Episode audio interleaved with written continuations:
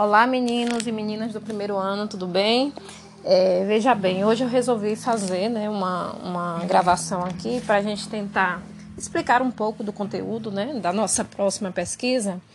E aí é muito do que tem no material que eu deixei é, no Swap para vocês, material também que está na, na plataforma virtual, né, na sala de aula virtual do Google. Então depois quem quiser aprofundar pode dar uma, uma pode fazer, né? Deve inclusive fazer a, li, a leitura do material para vocês esclarecerem todas as dúvidas que vocês terão, certo? Então, nós já trabalhamos aí os regimes de feitorias, né? A gente está com a nossa temática da terceira unidade, é toda o, o período colonial. Então, a gente já fez aí um, uma discussão sobre o regime de feitorias, a sociedade do açúcar, né? A invasão holandesa e francesa no Brasil. E agora a gente vai discutir um pouquinho essa questão do processo de povoamento, né? Como é que se deu esse povoamento no Brasil. É importante a gente lembrar, antes de tudo, que o Brasil já era povoado, né? A gente, quando a gente fala de povoamento, quando essa discussão vem nos livros didáticos, a gente às vezes, é, por vezes, esquece, né, de, de de fazer essa observação de que o país, né, o, o, território, na verdade, o país não existia ainda, né, mas o território já era povoado aqui pela população indígena, né. Então a gente está tratando aí de um povoamento é, dos colonos, né. Sempre que a gente fala de povoamento nesse período, a gente está aí fazendo referência ao povoamento dos colonos.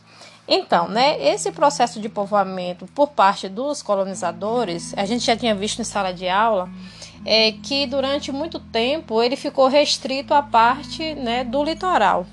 Eu não sei se vocês vão lembrar, mas eu, ele inclusive discuti uma, uma é, expressão de historiador, que o nome é Sérgio Buarque de Holanda, que ele dizia que os colonos, os portugueses, eles ficavam se arrastando né, pelo litoral como se fossem caranguejos. Né? Então, esse é, é, o primeiro aspecto que a gente tem que observar.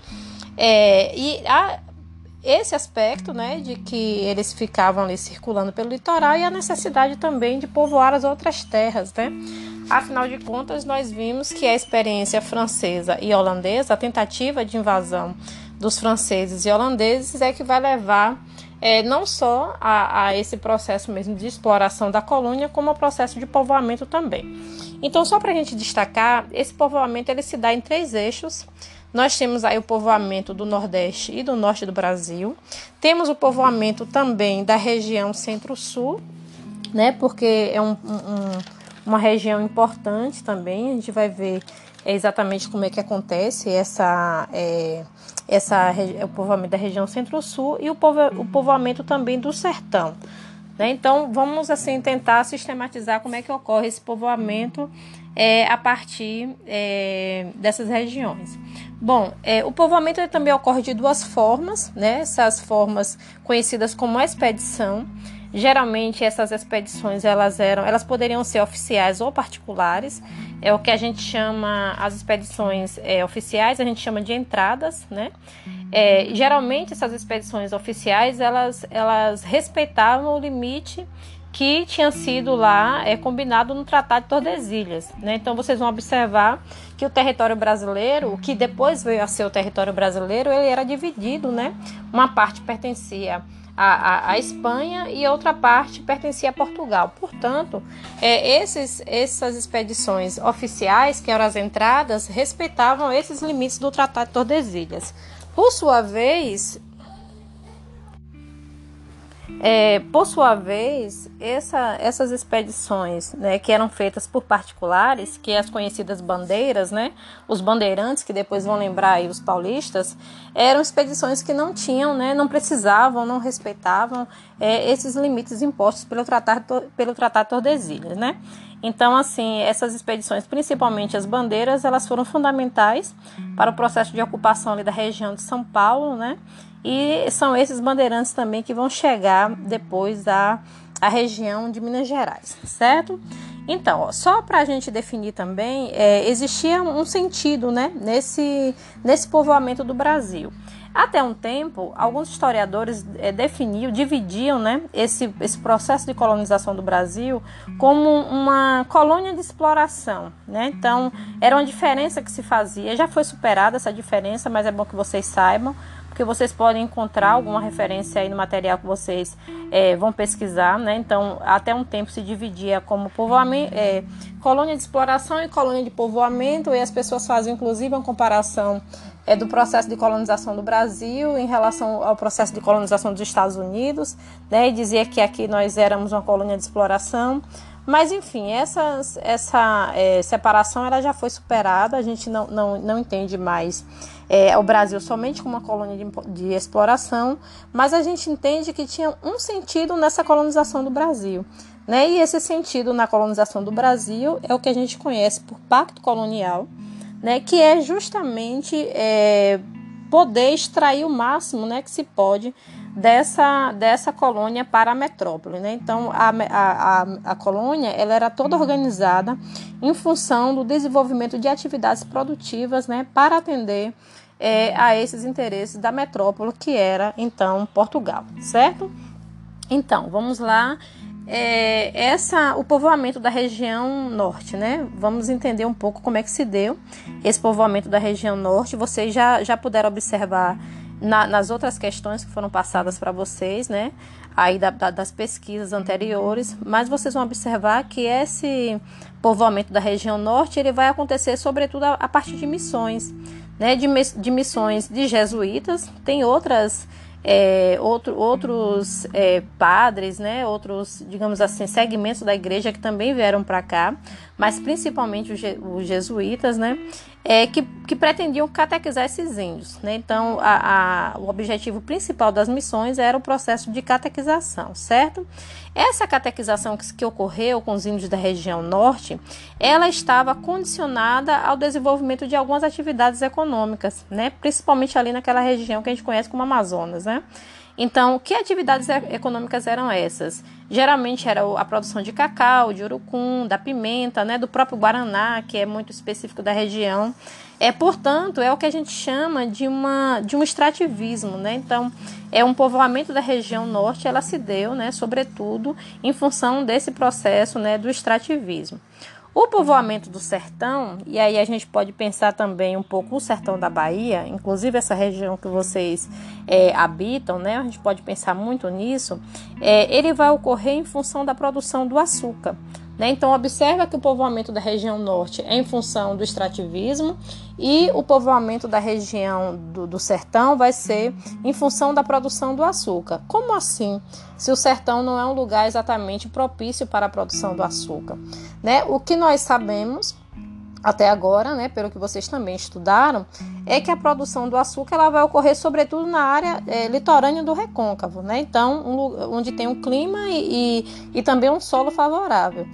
No entanto, essa produção do açúcar ela exigia não somente uma mão de obra né, humana, mas também é, a questão a, a, a, exigia uma presença muito grande de animais, né? Então esses, esses engenhos, né, não só para manipulação das peças, né, do engenho, como também da, da, carregar a cana que, que se era produzida, então isso movia muito, né, a, exigia muito a presença de braços e de bichos, né? Então a produção do gado, é, ela, ela ocorreu em função dessa produção do açúcar, né? Portanto, ela pode ser vista como atividade econômica complementar e ela foi fundamental para, a, para o povoamento dessa região do sertão. Tem até um romance interessante, quem quiser ler está disponível na internet, é, que chama Os Pareceres do Tempo, né? Que é um romance que vai tratar de uma de, uma, de um povoamento de uma Maria aqui na região da Bahia. É bem interessante para quem quer é, compreender um pouco esse processo, certo? É, o povoamento do Centro-Sul, portanto, a gente está falando agora, né? Já a partir. É, a gente está tá passando desse. dividindo esse território já em regiões, então, o povoamento do Centro-Sul, a gente vai tomar como foco de radiação é, a Vila de São Paulo, né? Não era cidade ainda mas assim, a, a, região, na verdade, de São Paulo era um povoado, não era nenhuma vila, né? O povoado de São Paulo de Piratininga, que foi fundado é, lá, vocês observaram logo ali naquele, no, início do, é, do século XVI, mas que pela localização de São Paulo é, e até por, por estar dividido né, pela Serra do Mar, em relação a essa outra região do, do Nordeste, que já tinha uma produção muito grande do açúcar, é, era muito difícil, né? Vocês é, também sabem que a comunicação entre esse território no século XVI XVII, aliás, isso se estende até o século XIX, né? É uma comunicação muito difícil. Então, não dava para viver nessa região, dependendo da produção do açúcar do, do Nordeste, né? E nem da produção extrativista do Norte. Então, era muito difícil para quem morava nessa região é, desenvolver ou, ou, ou, pensar nessa produção é, do açúcar, desenvolver alguma coisa relacionada a isso. Bom, então o que, é que esses habitantes fizeram? Eles precisavam explorar né, as suas é, possibilidades né, econômicas e com essa tentativa de explorar essas possibilidades econômicas, eles acabaram subindo essa serra do mar, né, que era que dividia esse, esse território em duas partes assim antagônicas, é, por, vamos dizer assim, e é nesse processo que eles encontram alguns indígenas, né?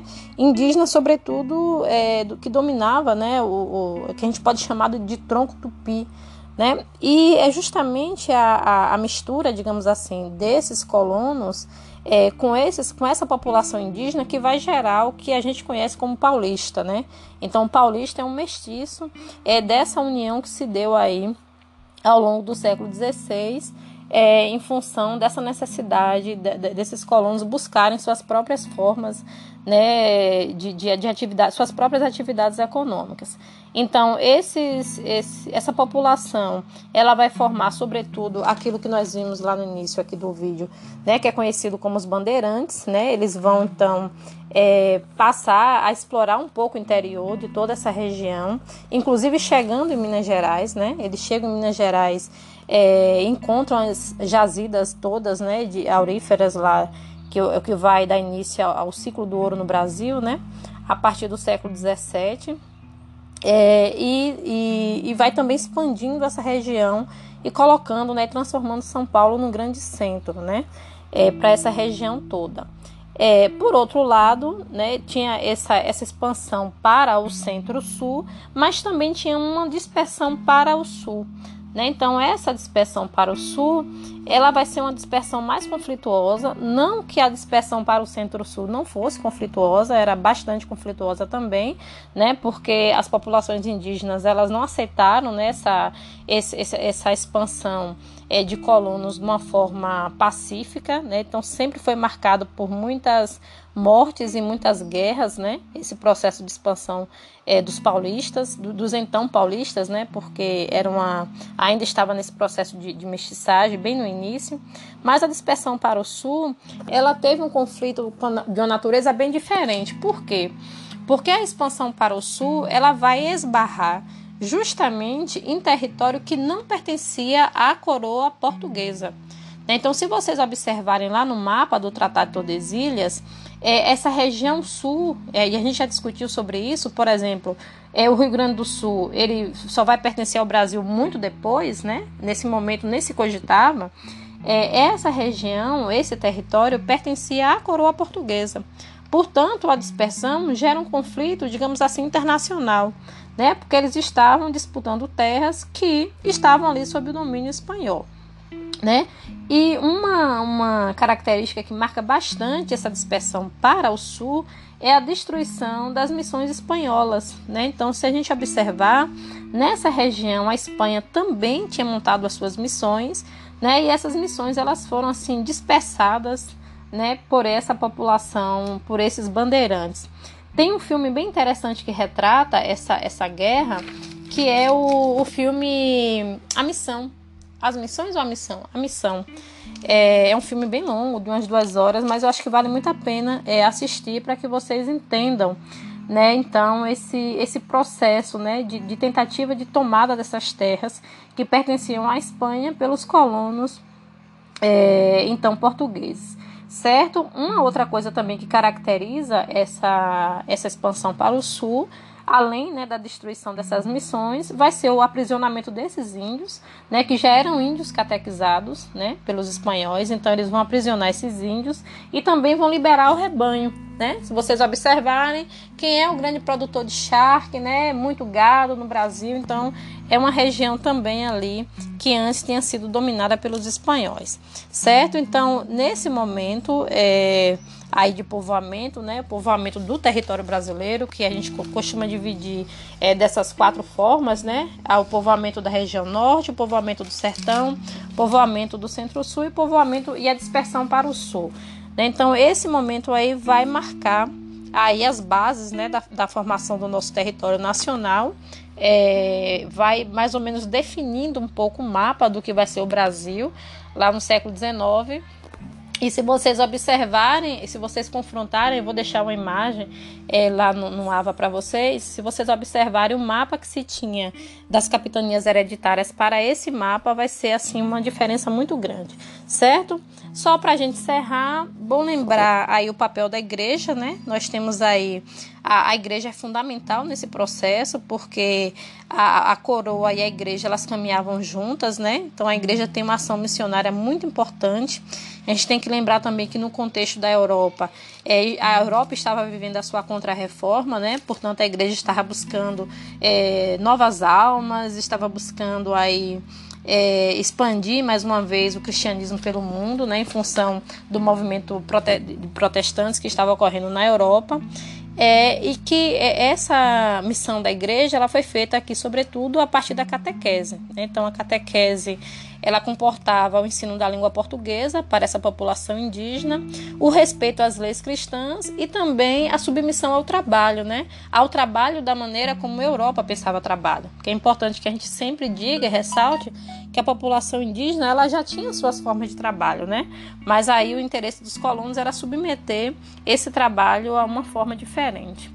É, por outro lado, as missões elas preservavam essa cultura indígena, né? Preservava pelo menos o, o uso, as vestimentas, né? A, os rituais é, de cerimônias, né? As danças e, a, e as a língua, de alguma maneira também era preservada. Isso a gente vai ver que depois que o, os jesuítas eles são expulsos do Brasil, a gente vai ver isso no nosso próximo encontro, é, essa, esse respeito à cultura indígena ela deixa de existir. Né? Então, o processo de aculturação ele vai ser intensificado. É, e por outro lado também a gente tem que perceber que em algum momento esse processo de povoamento brasileiro ele vai ocorrer é, a partir da, da União Ibérica. Né? Nós já vimos a União Ibérica, é, a União Ibérica vai ser um momento que a, a a, a Espanha e Portugal eles vão estar né, sob domínio de, domínio de uma mesma dinastia. Né? Então, se, se eles, digamos assim, são amigos, né? estão é, alinhados na Europa, aqui também há um certo alinhamento e um certo afrouxamento é, dessas, dessas linhas de fronteiras. Né? Então, em algum momento, essa fronteira ela pode se dispersar com mais facilidade em função dessa União Ibérica aí da Europa, certo? Então essa é um resumo, né, do que a gente trataria hoje. O, o áudio já ficou bem grande, eu acho que não dava para ser menor, só se a gente quebrar, né, para próxima vez talvez é, a gente a gente tenha condição de quebrar. É, mas é para que vocês então é, possam fazer uma reflexão, né, sobre esse processo de povoamento. Eu vou deixar algumas questões lá para vocês refletirem mas eu queria, sobretudo, que vocês é, compreendessem um pouco como é que se dá essa ocupação do território e que vocês pensassem no conflito, né, nos conflitos é, é, entre esses colonos, essas populações indígenas e também outras formas de ocupação, né? Porque nós temos aqui um trabalho é, no engenho que exige uma mão de obra escrava também no período, e a gente também tem uma, um movimento de, de resistência a essa escravidão que gera, por exemplo, outro processo de ocupação através dos quilombos. Né? Então, assim, tem outras maneiras da gente pensar também essas ocupações e é essa reflexão que eu deixo para vocês aí essa semana, ok? Então leiam o material que está lá, o material já, tá, já está no ambiente virtual desde a primeira aula, tem também no Swap é, e vou fazendo as atividades e qualquer coisa estarei online aqui para atender vocês no mesmo horário que estarei em sala, ok? Abraços e até a semana que vem.